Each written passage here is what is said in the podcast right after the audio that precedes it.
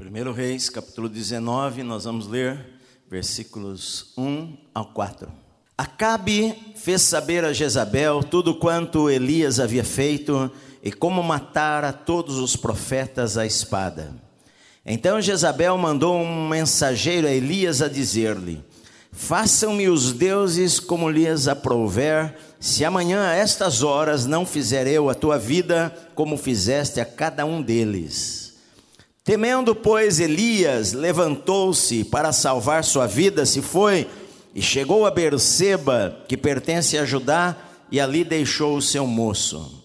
Ele mesmo, porém, se foi ao deserto, caminho de um dia, e veio e se assentou debaixo de um zimbro, e pediu para si a morte, e disse: Basta, toma agora, ó Senhor, a minha alma, pois não sou melhor do que meus pais.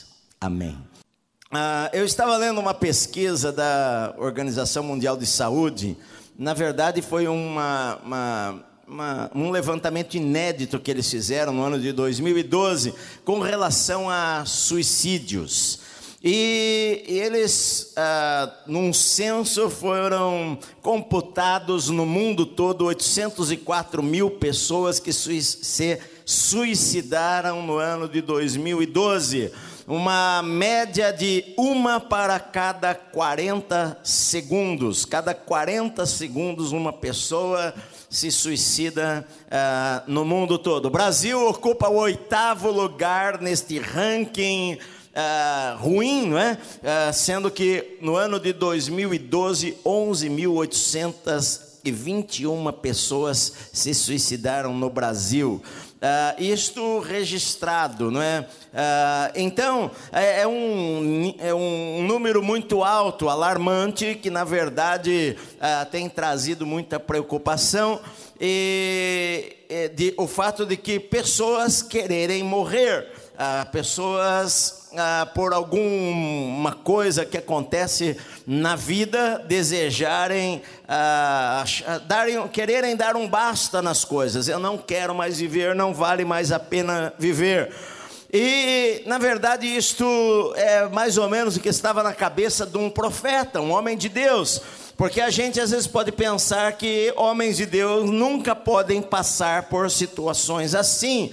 Mas homens de Deus são homens também como qualquer outra pessoa e pode por alguma coisa que aconteceu na sua vida passar por uma situação desesperadora, como até ter o desejo de, de morrer, não se suicidar, por exemplo, como, como pessoas fazem, mas ah, se pudessem escolher, ah, falariam para Deus, como alguns deles falaram: Senhor, olha, chega, eu estou cansado ah, de viver, eu quero morrer, me mata. Mas ah, Deus não me vê, não vejo na Bíblia nenhuma ocasião em que Deus atendeu a oração de alguém que fez este tipo de oração. Alguns deles fizeram na Bíblia. Por exemplo, Moisés ele fez esta oração na Bíblia. Ele estava ah, desesperado com 3 milhões de judeus que saíram da terra do Egito e ele no deserto, cansado, ele falou: Senhor, olha, era melhor eu morrer. Jó ah, Jó teve muitos motivos na sua vida para entrar em depressão e pedir para si a morte, porque Jó era um homem rico, íntegro, amava a Deus, ah, o homem mais importante no Oriente, e de repente a calamidade veio sobre a sua vida. Ele perdeu tudo que tinha, os ladrões vieram, roubaram gado, roubaram jumento, roubaram camelo, roubaram burro, roubaram tudo. Ele perdeu perdeu seus dez filhos num acidente, a casa caiu, houve talvez um terremoto, a casa caiu, matou a todos. Ele ficou, ele e a esposa dele, ele ficou doente de tal forma que ele pegava cacos, esfregava pelo seu corpo, ficou deformado. Então ele ora e ele fala, sozinho, assentado em cinzas: Maldito o dia que eu nasci, maldito o dia em que alguém falou para o meu pai nasceu um menino. O desejo do, no momento de desespero de nunca ter nascido. E Elias está neste momento aqui na Bíblia. Ele aqui há um contraste no capítulo 18 e o capítulo 19. Porque no capítulo 18, Israel estava longe de Deus, Israel estava vivendo na idolatria, adorando a Baal. O rei Acabe, o rei de Israel, a sua esposa perversa, Jezabel, ah, levantaram altares por todo Israel para que Israel não adorasse ao Senhor, mas adorasse a outros deuses. E agora Elias, Elias desafia os profetas de Baal no capítulo 18 para que o Deus verdadeiro iria derramar fogo dos céus e consumir o holocausto. E no capítulo 18, os adoradores de Baal, 450 profetas de Baal e 400 profetas do poste ídolo, eles pegam o novilho, eles colocam no altar, eles oram a manhã inteira a Baal para que Baal derramasse fogo dos céus e consumisse aquele holocausto, mas nada acontece. Elias zomba deles, Elias fala: olha, gritem mais alto. Quem sabe Baal está dormindo, ou deu uma saída, está descansando, está de férias, gritem mais. E a Bíblia diz que eles gritavam mais e pegavam ah, pedaços de metais e cortavam o seu corpo para sangrar até o meio-dia, mas nada aconteceu. Então Elias, ele pega o cordeiro, a ovelha lá, coloca no altar, manda jogar água e ora: Senhor, mostre que o Senhor é Deus. E caiu fogo dos céus e queimou o holocausto. E diante daquilo, todo Israel se ajoelhou: só o Senhor é Deus, só o Senhor é Deus. E Elias então manda pegar os profetas de Baal e matá-los no ribeiro ali de Quizon, que ficava ali embaixo da montanha, do Monte Carmelo, onde eles estavam um, momento maravilhoso. Acabe estava lá, o rei estava lá ah, quando ele viu aquilo, ele queria matar a Elias, mas quando ele viu aquilo, como é que você vai matar ah, um homem de Deus que de repente caiu fogo dos céus e, e, e o povo todo gritando: só o Senhor é Deus? Ah, Elias fala para Acabe: arruma suas coisas, porque vai chover. Porque Elias havia falado que não iria chover e por três anos e meio não havia chuva na terra, os animais estavam morrendo, os pastos secos. E então arruma suas coisas, monte na sua carruagem, porque vai vir uma tempestade. Acabe monta na carruagem, vai para o palácio, e Elias vai orar, e, e então ele vê que uma tempestade vai chegar em resposta às suas orações. No capítulo 19 começa falando que Acabe fala para Jezabel o que aconteceu, conta para a rainha perversa, fala para ela: olha, Elias, aconteceu isto, isto, isto, caiu fogo, ele mandou matar os profetas, os 450 profetas, os 400 profetas de Astarote que comiam aqui, que você dava comida para eles, sustentava eles. Ah, Elias mandou matar a todos eles, então Jezabel manda o recado para Elias, falando: assim me façam os deuses, se amanhã a esta hora você não for um homem morto. E a Bíblia fala que Elias então ficou com medo temeu aquela palavra e fugiu dali e viajou mais ou menos 160 quilômetros até a cidade de Berseba. E chegando em Berseba, ele deixa o moço que o ajudava e sozinho ele vai para o deserto. E ele então senta debaixo o caminho de um dia, anda o dia inteiro pelo deserto, senta debaixo de uma árvorezinha e ele ora. Ele fala: Senhor, basta, chega, Senhor Senhor, eu estou cansado, melhor me é morrer do que viver. E então ele dorme, talvez pensando que Deus poderia matá-lo enquanto ele estivesse dormindo. Ele passa do capítulo 18 para a vitória, e no capítulo 19 ele está na derrota. No capítulo 18 ele está no monte, e no capítulo 19 ele está lá no vale. A, a vida às vezes muda por algumas coisas que acontecem, ou por nós permitirmos algumas coisas em nossa vida.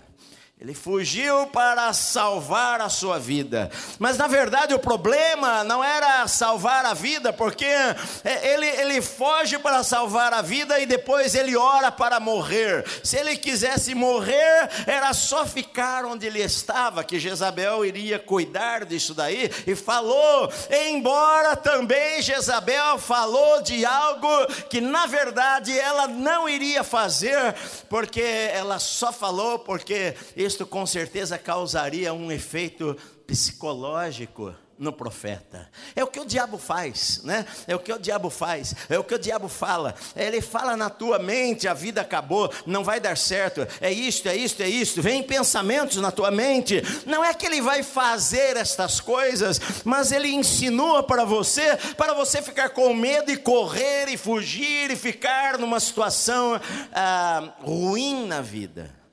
E o profeta Elias estava assim agora ele estava ah, desesperado e com medo, se sentindo sozinho e com vontade de morrer.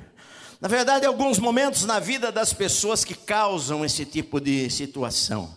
Ah, principalmente quando vem um ataque que ela não está esperando, de alguém que ela não espera, ou uma situação que ela não, não espera. Tudo está bem, mas de repente acontece alguma coisa naquele momento que, ah, de uma maneira tão inesperada, por exemplo, a, a, a esposa chega e fala: Não, eu estou indo embora de casa há uns anos atrás, eu e a minha esposa, nós estávamos aqui, tivemos reunião no sábado, estávamos cansados, fomos aqui no hotel aqui do lado, que tem um hotelzinho aqui, e estávamos, dormimos lá, e quando nós chegamos lá, no, no depois viemos para o culto de manhã, saímos, fomos até lá, quando nós chegamos lá, estava cheio de policiais lá, e nós vimos lá que um corpo estava lá coberto, e eu perguntei o que, que havia acontecido, e ele falou, ah, uma pessoa pulou do oitavo andar, andar aqui, ele estava morando aqui no hotel e a esposa dele largou ele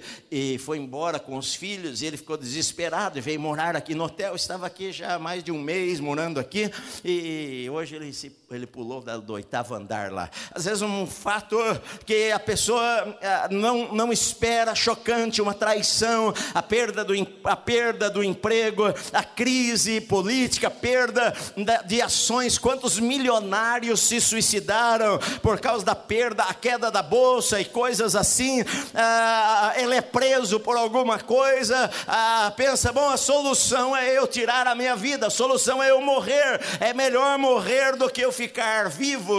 Então, às vezes, algo de repente que acontece na vida da pessoa, outras vezes ela está esperando algo, ela está esperando que algo aconteça, amanhã vai sair, a semana que vem vai sair, mas de repente aquele negócio não sai, as coisas não acontecem, as coisas não desenrolam, a perda da esperança. Eu perdi a esperança. É, é, é duro uma pessoa não ter esperança, não conseguir enxergar alguma coisa além. E então, às vezes, bate o desespero e melhor me é morrer do que viver. Sentimento de solidão que às vezes a pessoa sente. Parece que Deus está ausente, parece que Deus não responde, parece que eu estou sozinho. Eu não vejo saída para a crise, eu não vejo saída para o problema, eu não vejo saída para a situação que eu estou.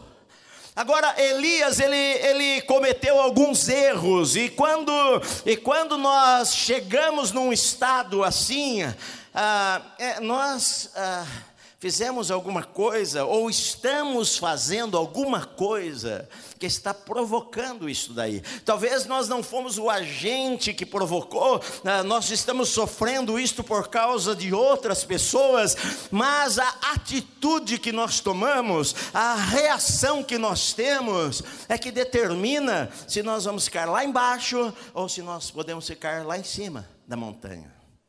Primeira coisa foi que Elias não pensou não usou a sua mente, não pensou coerentemente, ele foi levado pelas suas emoções do momento, é, a, a, o sentimento que vem, porque ele não raciocinou. Olha bem, se Deus está comigo, ele acabara de ver fogo cair dos céus, ele esteve por três anos escondido, porque o Senhor o escondeu lá no ribeiro de Querite, o Senhor o escondeu, o sustentou através da viúva. A, Acabe mandou, Acabe mandou procurar a, a Elias por todos os reinos da terra e não o achou, porque o Senhor o havia escondido. E então ele agora ele não pensa, ele venceu todo Israel, 850 profetas que queriam matá-lo, agora estão mortos, e ele não pensou nisso daí, ele não raciocinou, o Senhor está comigo, e se o Senhor me guardou agora, ele vai continuar guardando a minha vida. Ele não pensou nisso daí. Ele foi pelo, pela emoção, o desespero. Ah, eu não sei o que, que eu vou fazer. É, é, tirar o foco, é mudar o foco. Ele não orou a Deus, você não vê ele orando.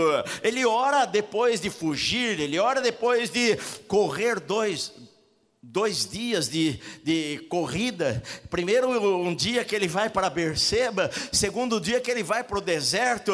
Mas você não vê ele orando quando ele recebe a ameaça, ele se trancando e falando: Senhor, o que é que eu faço agora, Senhor? O Senhor está comigo, o Senhor vai me guardar. Chegou a minha hora, sabe por quê? Porque a, a nossa hora, a nossa hora está determinada pelo Senhor, meu amado. Ninguém vai nos matar se não chegou a hora de eu morrer. Alguém pode colocar colocar uma arma na minha cabeça e Deus não permitir que ela puxe o gatilho, porque ou se puxar o gatilho a arma falha, porque não é hora de Deus para a minha vida.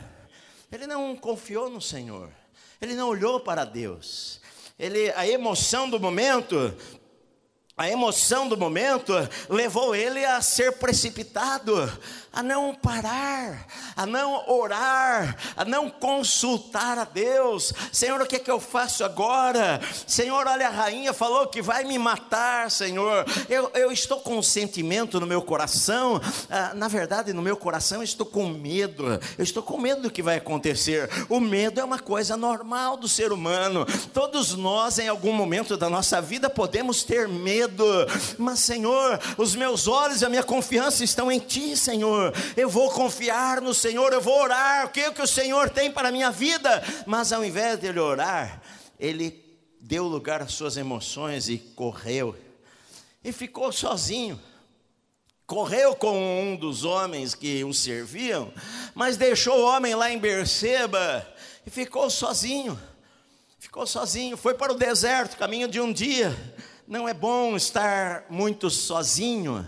Quando você está no momento assim, não é bom ficar sozinho, é bom ter gente, é bom conversar, é bom estar com pessoas que te animem, que te encorajem, que orem por você, que falem coisas boas para você. Quando você está sozinho, você é um alvo, uma presa fácil para pensamentos errados, pensamentos negativos, coisas que não são boas. E ele ficou sozinho, ele não vigiou, porque muitas vezes na nossa vida, depois de uma grande vitória, vem um ataque também na hora da excitação, na hora de que, puxa, olha, o Senhor está fazendo coisas maravilhosas, Deus está me abençoando, tá, está tudo maravilhoso, mas você não pode abaixar a guarda, porque às vezes em um momento assim é que as lutas podem vir e você pode estar despreparado para aquilo. Eu me lembro, eu falei, eu vi o meu filho aqui, Wesley, ah, quando nós entramos na televisão há 20, e sete anos atrás, há vinte, vinte e tantos anos atrás, ah, para nós foi uma, um desafio e uma benção, uma porta maravilhosa que Deus abriu, e logo em seguida ele foi atropelado, e porque o diabo, quando nós somos abençoados, o diabo fica com raiva, o diabo quer matar, mas o diabo não pode matar a nossa vida, meu amado. Nós, nós temos que saber o seguinte: eu não tenho que fugir, porque o Senhor vai guardar a minha vida, mas ele, ele quando recebeu uma palavra de uma mulher. A, a, a, mulher estava lá, mas ela era, ela era má, mas os profetas dela estavam mortos. Elias, o povo agora estava com Elias, o povo estava gritando: só o Senhor é Deus. Mas ele quis ficar sozinho e não pensou e não vigiou que a luta poderia vir. Ele se deixou ficar extremamente esgotado fisicamente. Ficou cansado demais. Sabe quando, quando as coisas, a vida se torna uma rotina, quando a gente trabalha, trabalha, trabalha, trabalha, trabalha, a gente gosta de fazer aquilo, mas o nosso corpo físico, ele foi criado por Deus e Deus falou: você precisa, cada sete, seis dias, você precisa de um dia de descanso, senão você vai morrer. A gente às vezes não gosta muito disso daí, a gente, a gente não, não gosta de um dia ficar na preguiça. Ah, hoje eu estou com preguiça, não vou fazer nada. A gente se sente mal. Ah, não, a, a, a, gente tem que produzir, a gente tem que fazer, a gente não pode perder tempo. E Elias, tão envolvido com as coisas, não cuidou do seu corpo físico. E se a gente não cuida do nosso corpo físico, nós sofremos consequências. E uma das consequências é às vezes emocional. Ah, porque faltam, faltam coisas, o descanso no nosso corpo faz com que a gente, algumas vezes na vida, pode ficar deprimido como resultado de falta de descanso. Ele ficou se comparando com a geração passada. Nós lemos aqui, ele falou: Eu não sou melhor do que os meus pais. Mas ele não precisava ser melhor do que ninguém. Às vezes as comparações abatem o nosso coração. Por que, que aquela pessoa tem e eu não? Aquela pessoa, ah, nesse momento aqui, aquela pessoa está indo tão bem, eu, eu estou fracassando, ah, as coisas não estão acontecendo na minha vida, estão acontecendo na vida daquele, na vida daquele, na vida daquele outro, mas não está na minha vida as comparações que às vezes a gente começa a fazer, só que a gente não tem que comparar com ninguém, porque Deus não queria que Elias fosse melhor do que o seu pai, ou a sua mãe, ou as gerações passadas, o que Deus tem para cada pessoa é único, meu amado amado. Não, não, não interessa os outros, sou eu. E quando ele começa a olhar para os outros, aquele sentimento de inferioridade entra no coração e na mente. E aí o diabo enche a mente com um monte de coisas que não era para estar lá. Ele se culpa, porque quando Deus pergunta para ele, Elias, o que, que você está fazendo aí? Ele fala: Eu tenho sido zeloso pelo Senhor, mas o teu povo, Senhor, abandonou ao Senhor ah, ah, quebraram os altares do Senhor, ninguém te serve, estou sozinho, mataram os profetas. Ou, ou, seja, ele fala: bom, todo, tudo aquilo que eu fiz não resultou em nada. As pessoas, na verdade, não se converteram ah, com aquilo que eu preguei, as pessoas nem deram bola às coisas que Israel, a maneira que Israel está vivendo, Senhor. Sabe, é, é, às vezes a gente se culpar porque a gente não conseguiu alguma coisa que nós desejávamos muito. Eu queria tanto tanto fazer aquilo e não consegui. Enfatiza demais o problema, ao invés de enfatizar a vitória. Ele havia visto milagres nos dias anteriores, ao invés de ele olhar para os milagres, ele olhou, a, a palavra dele era só palavra negativa, ele falava de uma maneira negativa. Só sobrou eu. Ah Senhor, ele fala aqui, olha no capítulo 19, duas vezes ele fala isso daqui. Senhor, eu tenho sido em extremo, versículo 14, versículo 10. Tenho sido em extremo zeloso pelo Senhor dos Exércitos, porque os filhos de Israel de, de, deixaram a tua aliança, derribaram seus altares, mataram os profetas à espada. Eu fiquei só e procuram tirar minha vida. Procuram tirar-me a vida. Eles procuram tirar-me a vida. Mas procuram aí, está no plural, procuram tirar-me a vida. Você começa a ver coisas que não existem, não procuravam tirar a vida dele. Uma pessoa falou que iria tirar a vida dele, não era Israel que queria tirar a vida dele, mas a gente coloca a nossa, a nossa, os nossos olhos no lugar errado, e então a gente começa a falar de maneira errada e a sentir de maneira errada coisas que são inverdades. E a mentira começa a nos abater. A gente começa a prestar atenção mais na mentira. você nunca mais vai conseguir se reerguer, você nunca mais vai conseguir ser feliz, você nunca mais vai acertar a sua vida, você nunca mais vai vencer financeiramente, você vai perder tudo que você tem. Seus filhos vão ficar na miséria, a tua esposa vai largar você, o teu marido ele nunca mais vai voltar. E você nunca mais vai encontrar uma pessoa que te faça feliz. Então a melhor coisa que você tem a fazer é se matar. As ideias que vêm na cabeça das pessoas. Ah, eu nunca mais vou ser feliz, eu nunca mais vou encontrar alguém que me faça feliz. Então Elias, Elias por causa de tudo isso daí, ele enfatizar o problema ao invés de enfatizar as bênçãos, eu enfatizar os problemas ao invés de eu olhar as bênçãos. A Bíblia diz para nós contarmos as bênçãos, nós temos que contar as bênçãos. Quantas coisas nós temos recebido de Deus? Ah, eu perdi aquilo lá, mas eu tenho muitas outras coisas. Ah, a pessoa foi embora, talvez ah, eu, eu não queria que ela fosse embora, mas Deus vai de alguma maneira fazer algum milagre na minha vida e vai abençoar a minha vida se eu for fiel a Ele. Sabe, queridos, a maneira como nós olhamos as coisas, nós não causamos o problema, mas a nossa atitude pode nos lançar no poço. Nossa atitude pode nos tirar da montanha da vitória para nos jogar no poço da derrota. E Elias falou: Senhor, chega, basta. Sabe, Aquela vontade que algumas vezes as pessoas falam: Ah, quer saber? Eu tenho vontade de chutar o pau da barraca. Tenho vontade de chutar o balde. Estou cansado. Estou cheio dessa vida. E às vezes não olha para o lugar certo. O seu foco está no lugar errado.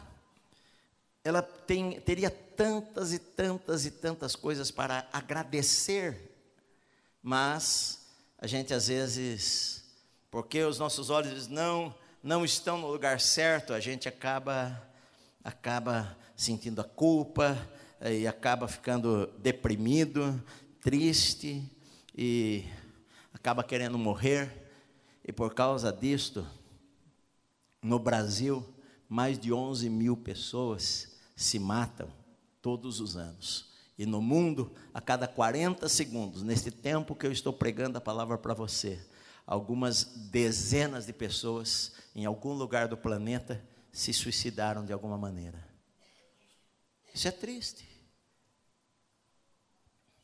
A vida é tão boa. Deus deu vida a você e Deus colocou no teu coração o desejo da eternidade. O homem normalmente não tem vontade de morrer, nem os seus instintos naturais te levam à morte. Se você está atravessando a rua e de repente um carro vem, você automaticamente vira um gato, pula para trás. A pessoa consegue se superar. Solta um cachorro atrás dele, ele corre que nem ele nunca correu na vida. Ele corre, corre mais do que o Usain Bolt o instinto de viver que Deus colocou dentro da gente. A gente quer viver, a gente não quer morrer. O, o diabo ele começa a agir de uma maneira na mente das pessoas e ah, coisas negativas acontecem na mente da pessoa que ela sente que ela perdeu tudo, ela não tem razão para viver. Aí você olha, ela tem saúde, ela tem uma casa para morar, ou que seja um quarto para morar ela tem, às vezes é casado, tem a esposa, ou tem o marido, às vezes tem filhos. A vida não acabou. Pastor, mas eu perdi o emprego, como que eu vou sustentar? Tudo tem a sua solução. Se for preciso você mudar desta casa para uma casa menor, você faz isto. E não vai ser a casa maior ou menor que te faz feliz. Tem gente muito feliz que vive numa casinha pequena, e tem gente muito triste que vive em mansões. Não é o tamanho da casa que te faz feliz. Tinha uma música que falava da casinha de sapê, né? Ah, o que eu queria era a casinha de sapê. Isso é legal na canção. Quando pensa na casinha de sapê, fica deprimido.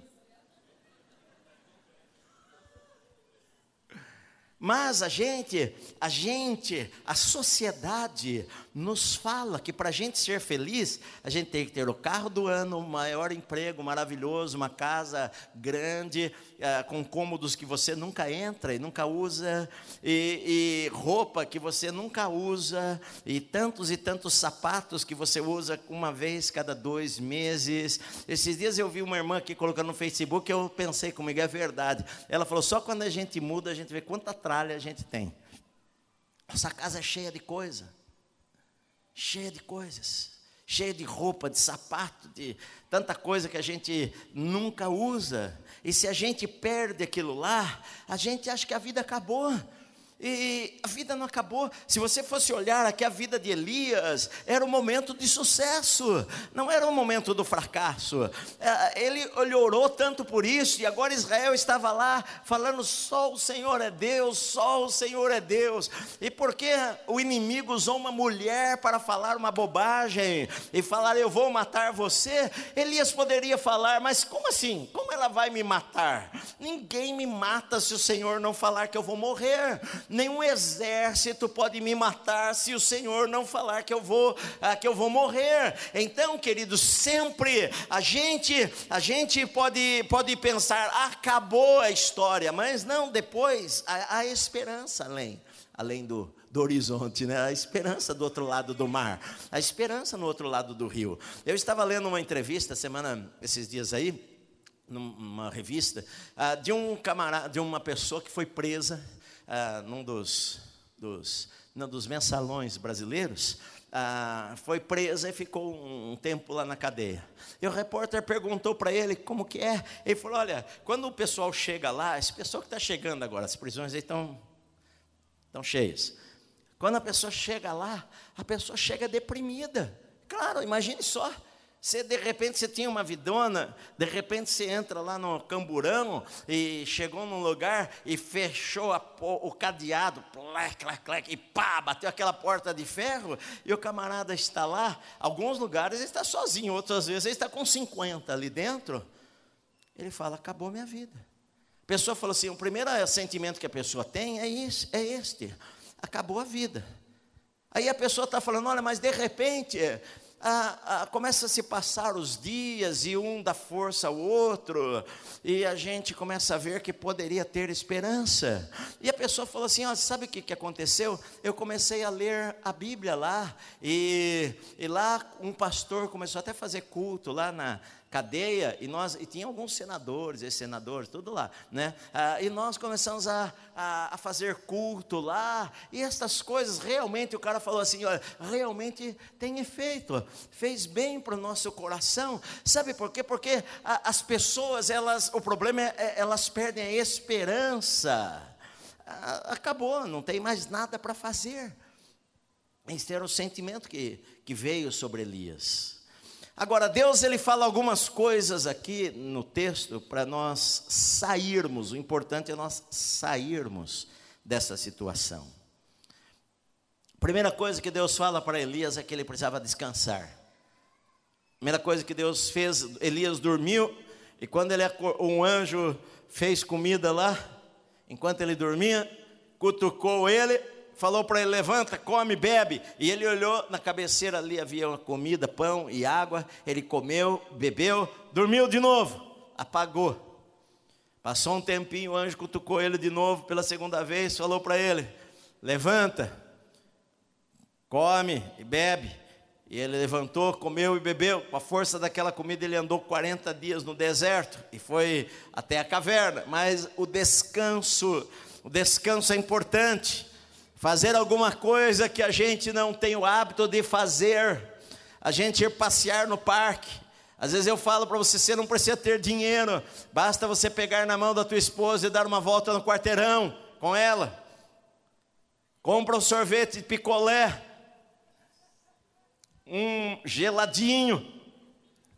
Você não tem dinheiro para isso, divide o sorvete no meio. Dê a mão para ela vai dar risada com ela.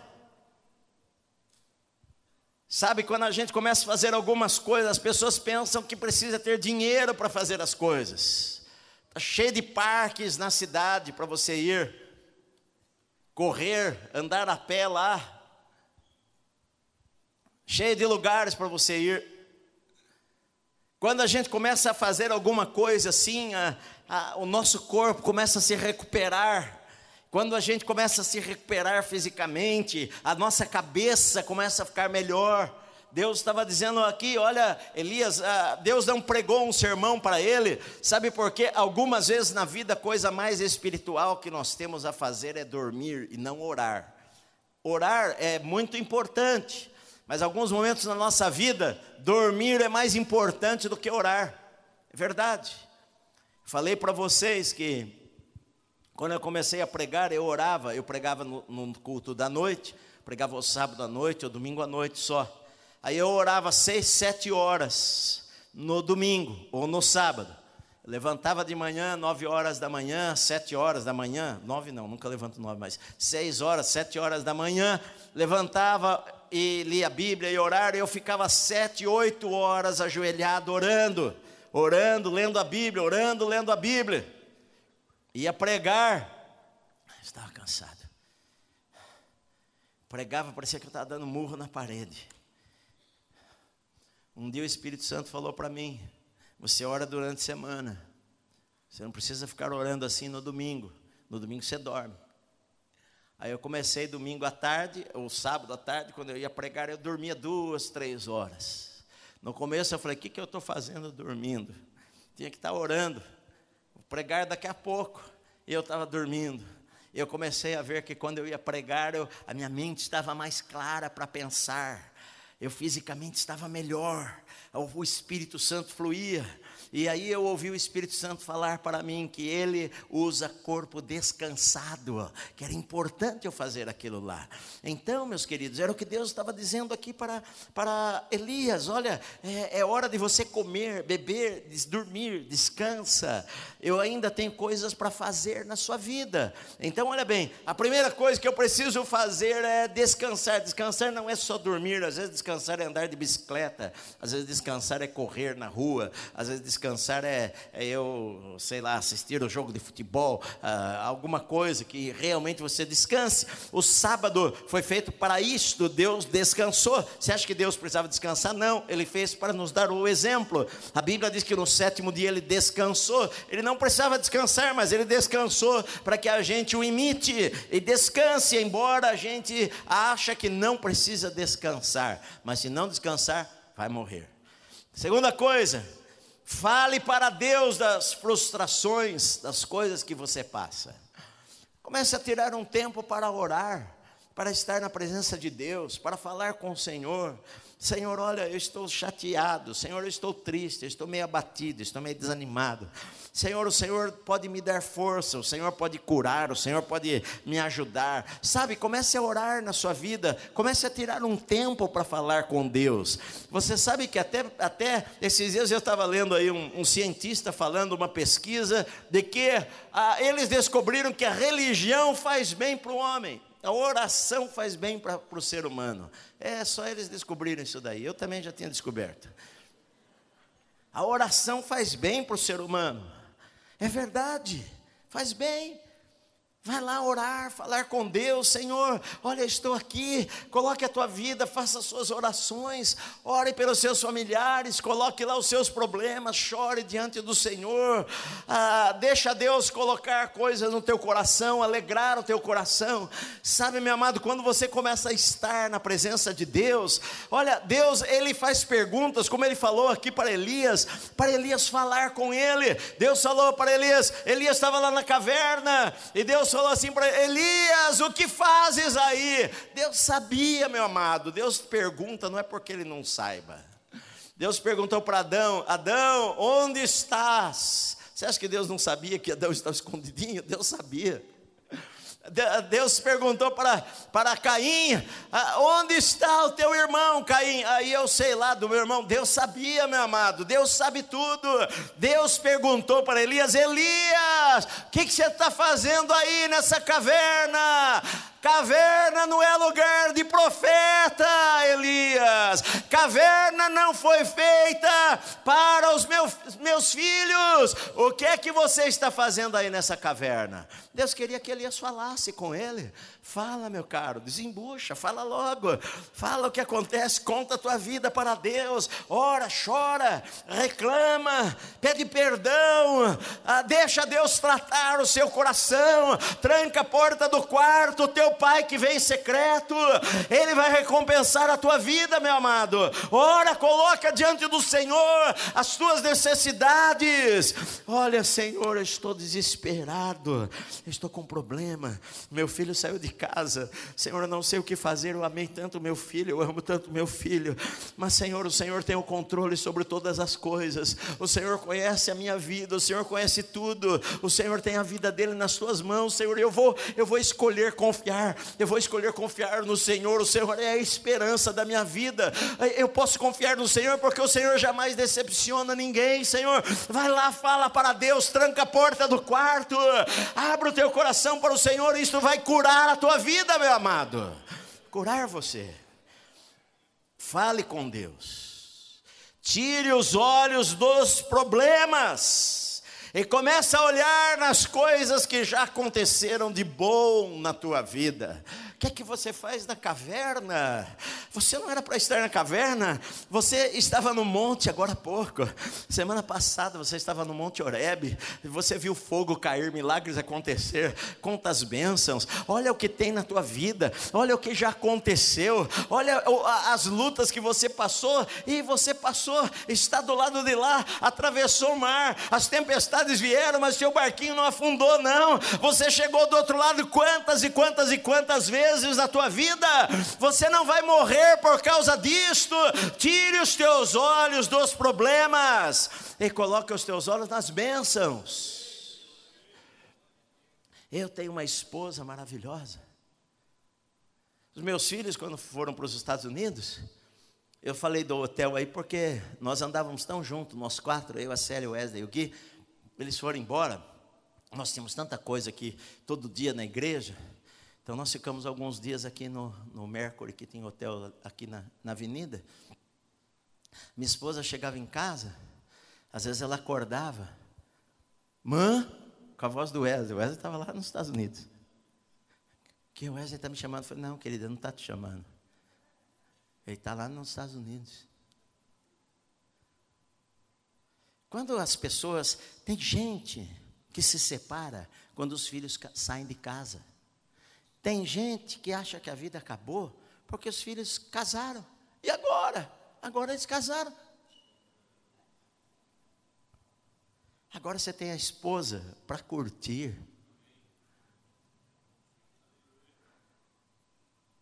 E eles vão continuar ligando para você. Agora você tem a tua esposa para passear. Que bênção. Você tem uma família. Você tem filhos, você tem esposa, você tem marido. Olha lá fora, o sol, o céu. Você não precisa de tanto dinheiro para fazer as coisas. Tem ali o horto, vai lá sentar na, no parque. Tem o Parque de Ibirapuera aqui em São Paulo, um parque maravilhoso. O lugar que eu mais gosto de ir, o lugar que mais eu tenho prazer de ir no Ibirapuera. Eu vou pouco lá, mas eu falo para minha esposa: o lugar que eu mais gosto de ir é lá no parque. Correr lá. Às vezes nós levamos nossa cachorrinha lá, né? Ela fica lá brincando na grama com a gente. A vida é boa. Sabe, você tem que aprender. Deus, Deus estava falando, Elias, o que, que você está fazendo numa caverna? Que, que você está fazendo trancado? Uma pessoa ela começa a ficar depressiva, ela quer ficar trancada dentro de casa, dentro do quarto. O que, que você está fazendo trancado dentro desse quarto? A vida está correndo lá fora. Olha quanta coisa boa existe para você fazer. Então mude o teu foco, meu amado. Tire os teus olhos das coisas ruins, coloque os teus olhos nas coisas boas que Deus deu para você. Você não vai morrer por causa disto. A tempestade vai passar, ela sempre passa, meu querido. Sempre passa. A gente às vezes foca numa coisa que não é verdade. Querem me matar, querem nada. A mulher falou que vai matar. Mas até aqui o Senhor está comigo. Se Deus é por nós, quem é que pode ser contra nós? Davi ele falou o seguinte: Olha, eu hoje eu sou velho, mas já fui moço, mas jamais vi o justo ou a sua descendência mendigar o pão. Nunca vi. O Senhor sempre está lá presente. O Senhor sempre tem uma porta para abrir. O Senhor sempre tem um milagre para fazer. O Senhor sempre tem um pão para nos dar para comer, meu amado. O Senhor sempre tem o sustento para a nossa vida. Sempre Ele tem. Sempre Deus tem. Sempre Deus tem. Eu fiquei 11 meses, 11 meses sem receber salário, 11 meses. E nunca faltou nada para nós. Quando eu fui para o ministério, quando nós fomos para o sul, eu não tinha garantia de coisas. Chegamos sem dinheiro. O Wesley, bebezinho, no nosso colo, tinha dia que não tinha leite para fazer mamadeira para ele. Eu contei para você, não tinha coisa para a gente comer. A minha esposa pôs lá leite condensado, mexeu, mexeu, eu tomei, ele tomou e para mim fez mal. E eu ia pregar depois ainda. Sabe, queridos, mas aqui estamos. Minha esposa anda falando que eu estou gordo demais. Estou precisando perder uns seis quilos. Estamos vivos. Passamos para o lado de lá, meu amado. Você não vai, os seus filhos não vão morrer de fome. O Senhor é a fonte da nossa vida, meu amado. Deus vai abrir uma porta, Deus vai abrir um caminho no deserto, Deus vai abrir uma porta que você ainda não está vendo com os seus olhos naturais, mas Deus tem o controle e o mundo na sua mão, meu amado. Está nas mãos do Senhor, Ele é o Senhor dos impossíveis, e agindo Deus, ninguém pode impedir o agir de Deus em nossas vidas, meu amado. Então, tire o teu foco da miséria, tire o teu foco da tristeza, coloque os teus olhos no Senhor, coloque os teus olhos num Deus que tudo pode, meu amado. Ele jamais vai nos abandonar e jamais vai abandonar você. Então, Volte a sonhar, é o que Deus estava dizendo para Elias. Elias falou para o Senhor: Senhor, matar os teus profetas, só eu sobrei. A gente gosta, né, de só eu mais ninguém. O mundo acabou, estou sozinho. Deus falou para ele: faz o seguinte, meu cara. Primeira coisa, sai dessa caverna aí, que eu tenho um trabalho para você fazer. Você vai lá e unge a Azael, rei da Síria. Você unge, passa lá e unge. Pega, você é profeta, tem aí o, o, o vaso da unção. Vai lá, unge Jeú, rei de Israel. E você vai lá e unge Eliseu, profeta, no teu lugar. Se alguém escapar da espada de Azael, Jeú mata ele. Se alguém escapar de Jeú, Eliseu mata ele. Você vai lá, eu tenho um trabalho para você fazer. Não morreu, não. Levanta, sacode a poeira. Dá a volta por cima. Um trabalho para fazer. Deus estava dizendo: olha, tem coisas para você fazer. Arrume coisas para você fazer para você voltar a sonhar. Elias não morreu, não. Aliás, ele treinou Eliseu alguns anos para ficar no seu lugar. A gente acha que às vezes acabou e não acabou, meu amado. Enquanto você está respirando, Deus tem um propósito. Você sabe, Deus dá vida e Deus tem o poder para tirar a vida. Se Deus não tirou a tua vida, é porque Ele ainda tem um propósito com você. Você precisa descobrir o propósito de Deus. Você descobrir o propósito. Voltar a sonhar, voltar a pensar, voltar a planejar, ir lá para o escritório, vamos fazer. Se junte com gente que inspire você, meu amado. Ah, não se junte com perdedor, não. Você junta com o cara. É, é verdade. São dois sozinhos. Você se junta com alguém que só joga você para baixo? Não. Se junte com gente que fala, meu querido, olha, deram um limão, vamos fazer uma limonada. Vamos espremer esse limão aqui. Vamos fazer alguma coisa. A crise está grande, vamos vender água. Olha, eu tenho, nós vamos começar um negócio juntos. Grandes negócios começaram pequeno, porque alguém sonhou, meu querido. Circulou aí na internet, né?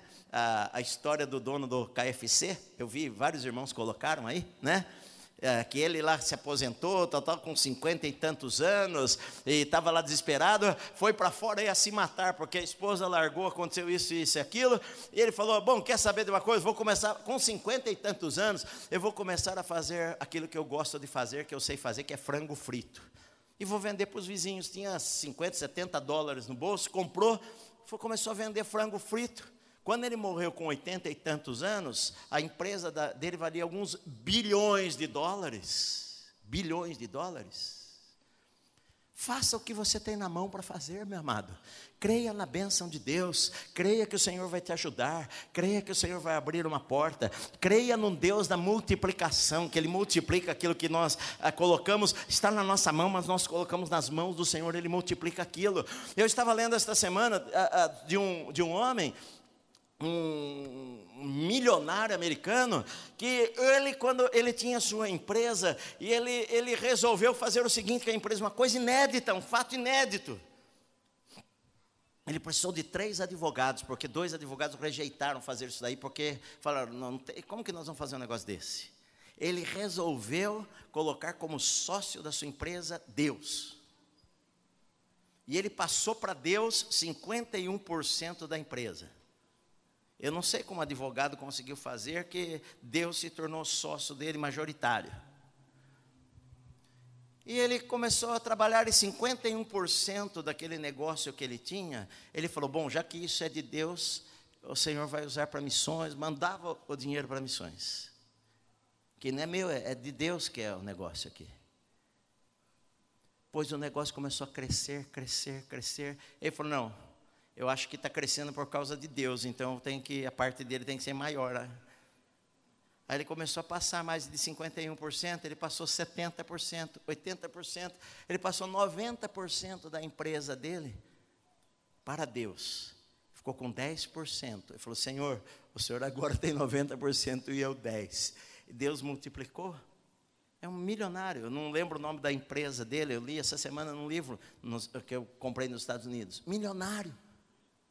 Por quê? Porque não tem como ser sócio de Deus e fracassar. Então, meu amado, creia, sabe? Coloque, deixa Deus encher o teu coração de sonhos, deixa Deus encher a tua vida, deixa Deus inspirar você.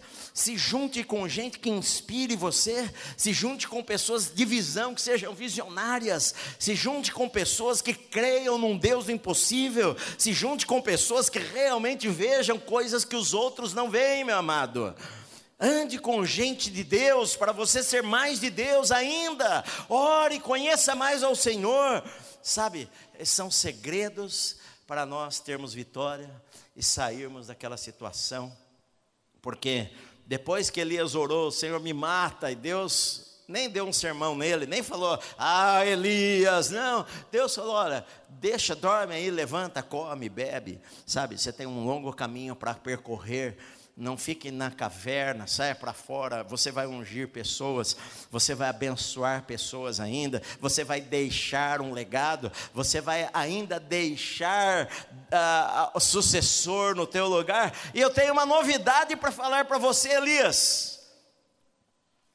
Você vai ser um dos dois únicos homens na face da terra que nunca vai morrer. Porque a Bíblia diz que Elias não morreu. Elias estava foi arrebatado na carruagem. Ele e Enoque, na Bíblia, foram dois homens que não morreram. Não tem túmulo. Não era o plano de Deus que ele morresse. Ele foi levado para o céu vivo. É? Deus tem planos para cada um de nós. Deus tem planos para você. Não importa a situação que você esteja hoje, saiba que a vida não acabou. Deus tem muitos sonhos para você. Não importa a tua idade, não importa se você está desempregado, não importa se você teve perdas na sua vida. Você está vivo é que porque Deus tem algo maravilhoso para a tua vida. Deus sempre tem algo maravilhoso para as nossas vidas, meu amado. Sempre. Ah, Deus, Deus sempre tem planos maravilhosos. Ele fala: "Eu sei. Eu sei os planos que eu tenho a teu respeito, planos de paz e de, de vitória, de esperança, eu quero dar a você uma esperança e um futuro. Deus fala lá em Jeremias: Eu tenho planos para dar a você uma esperança e um futuro. Deus sempre tem planos para a nossa vida e os planos de Deus para nós são melhores do que aquilo que nós imaginamos.